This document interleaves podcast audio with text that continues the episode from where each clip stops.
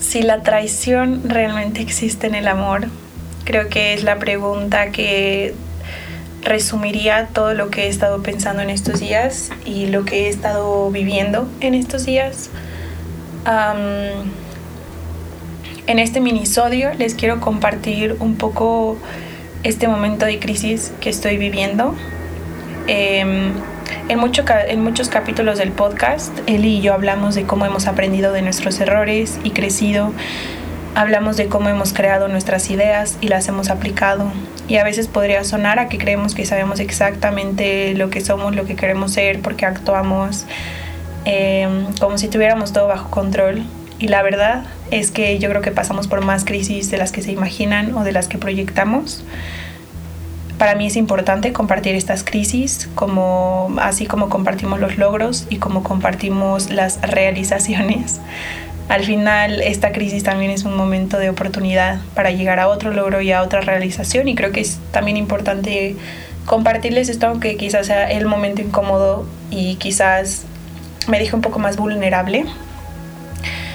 Em, el tema del que quiero hablar un poco es em, sobre el amor.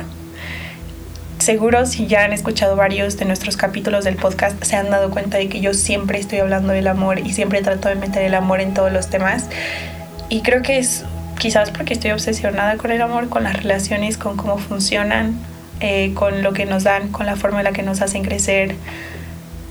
Y así como también pues hablo mucho de ellas, así me afectan si mis relaciones personales no están bien, yo no estoy bien. Y este es un tema que también ya hemos tocado en otros capítulos. Nosotras siempre decimos que la felicidad tiene que venir de dentro, que no busques reafirmación externa, que no busques em, aceptación externa para ser feliz, porque pues no puedes controlar lo externo. Y obviamente sigo pensando en eso, sigo creyendo que es 100% real pero también creo que es difícil a veces no caer en este círculo de decir que amas a alguien y al mismo tiempo aceptar que esa persona no se comporta como tú quieres. Y eso es justo de lo que quiero hablar hoy, porque creo que de alguna forma es romper con una parte de mí que, que me ha costado mucho trabajo entender y que me ha costado mucho trabajo aceptar y esa es la parte en la que aun cuando yo sé lo que quiero en las relaciones, hay carencias en mí que parece que están buscando otras cosas. Eh, estas carencias podrían ser como igual la soledad, incluso tal vez el aburrimiento, el miedo a no ser aceptada, a no ser querida. Eh, algo que he aprendido en lo que ha pasado estas últimas semanas es que mi capacidad de amar es súper grande y que a veces yo misma la limito con las expectativas que tengo para las otras personas. Un ejemplo muy simple de esto podría ser que,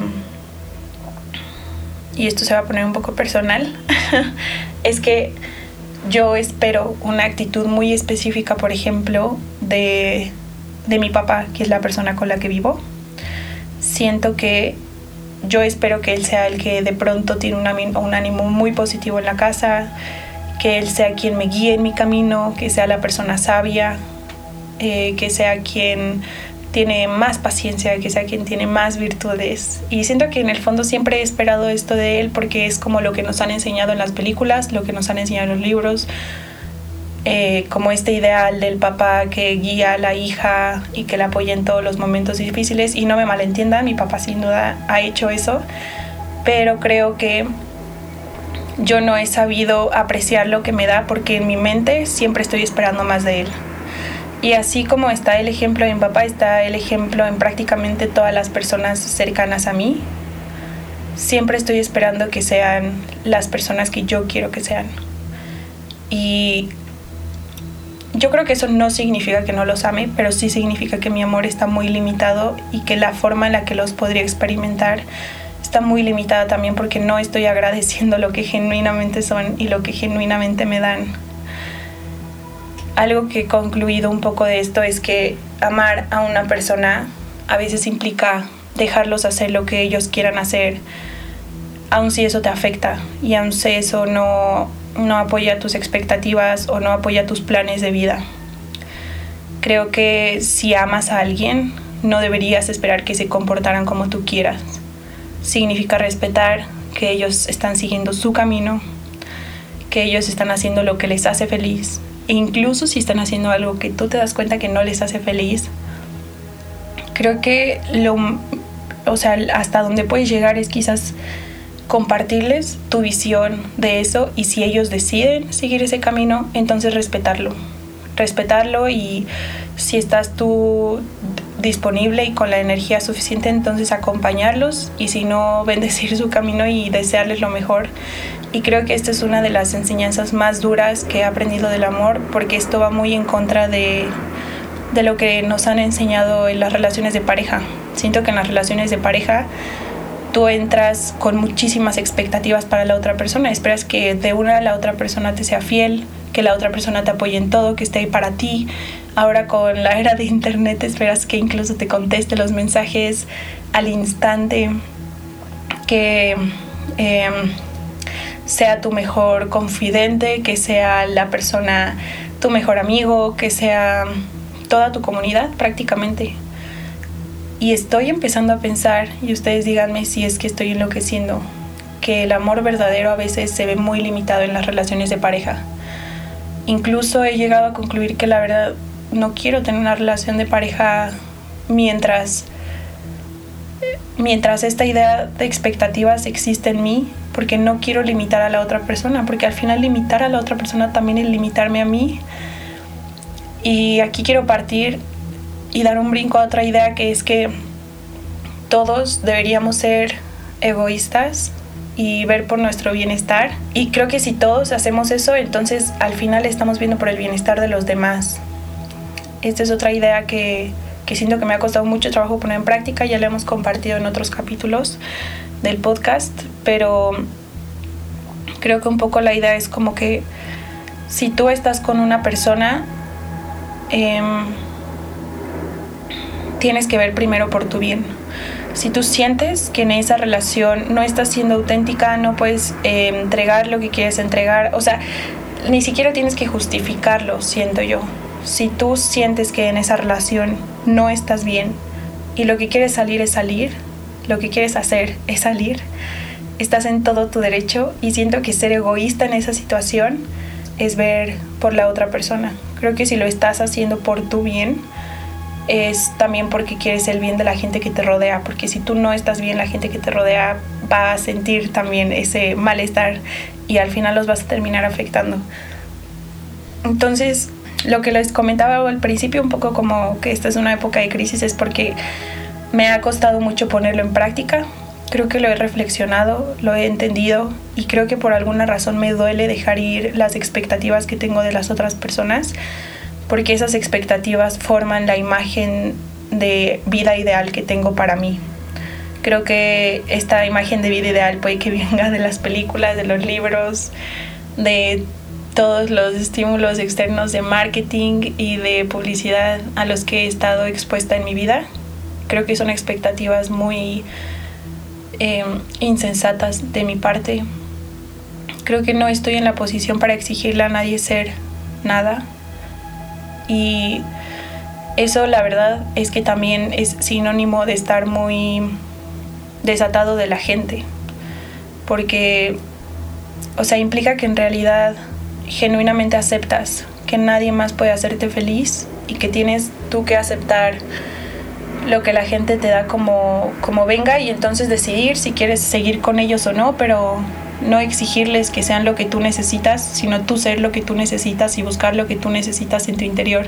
Y siento que es un círculo vicioso porque siempre volvemos a eso como a saber que tienes que volver a ti porque en el exterior no están las respuestas.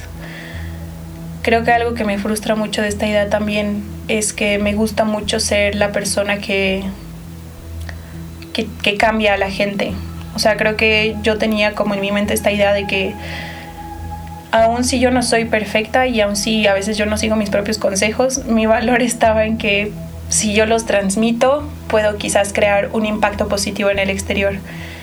Y aun cuando eso puede ser verdad, creo que también tengo que dejar ir esa idea de que mi trabajo es cambiar a la gente porque de hecho eso es la causa de este problema. creo que lo único que puedo cambiar es a mí y si yo me cambio quizás impacto a otras personas con, con mi ejemplo. Quizás eso es mucho más poderoso. Y entonces si estoy grabando esto, la verdad no es para que lo escuches y, y digas como, wow, esta persona eh, me hizo transformarme, porque eso está en tu responsabilidad, sino más bien porque siento que esto me va a ayudar también a mi camino y porque compartirlo es importante para mí. O sea, probablemente sea completamente egoísta, pero de nuevo siento que el egoísmo es lo que me va a ayudar a, a trabajar en mí y a dar lo mejor de mí y al final eso va a impactar positivamente a mi entorno y entonces el egoísmo se convierte al final en, en, en un impacto positivo para todos. Quizás incluso estamos usando mal la palabra egoísta porque seguro hay cosas muy egoístas que no deberíamos hacer, pero este tipo de egoísmo a mí me parece muy correcto y muy atinado. Lo último que me gustaría compartir es que el hecho de que estemos tratando de seguir un camino espiritual no significa negar lo que somos ni aparentar o pretender ser de, una u otra forma. Solo yo puedo saber si estoy o no conectada conmigo. Y quizás para mí ser congruente puede significar cambiar de opinión cada día, cada semana, cada hora, si así lo quiero y si me hace sentido. Si está alineado con lo que quiero y lo que hago, entonces tengo que hacerme caso a mí y a mi esencia.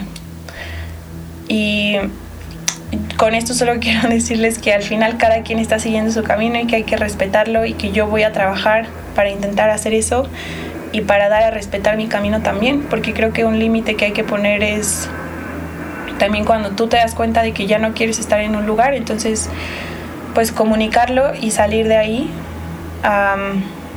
no dejar que las otras personas también afecten el camino que quieres seguir. Y pues ya. Em, espero que hayan disfrutado este minisodio. Es el primero que vamos a hacer y seguro vendrán muchos más. Que tengan un lindo día.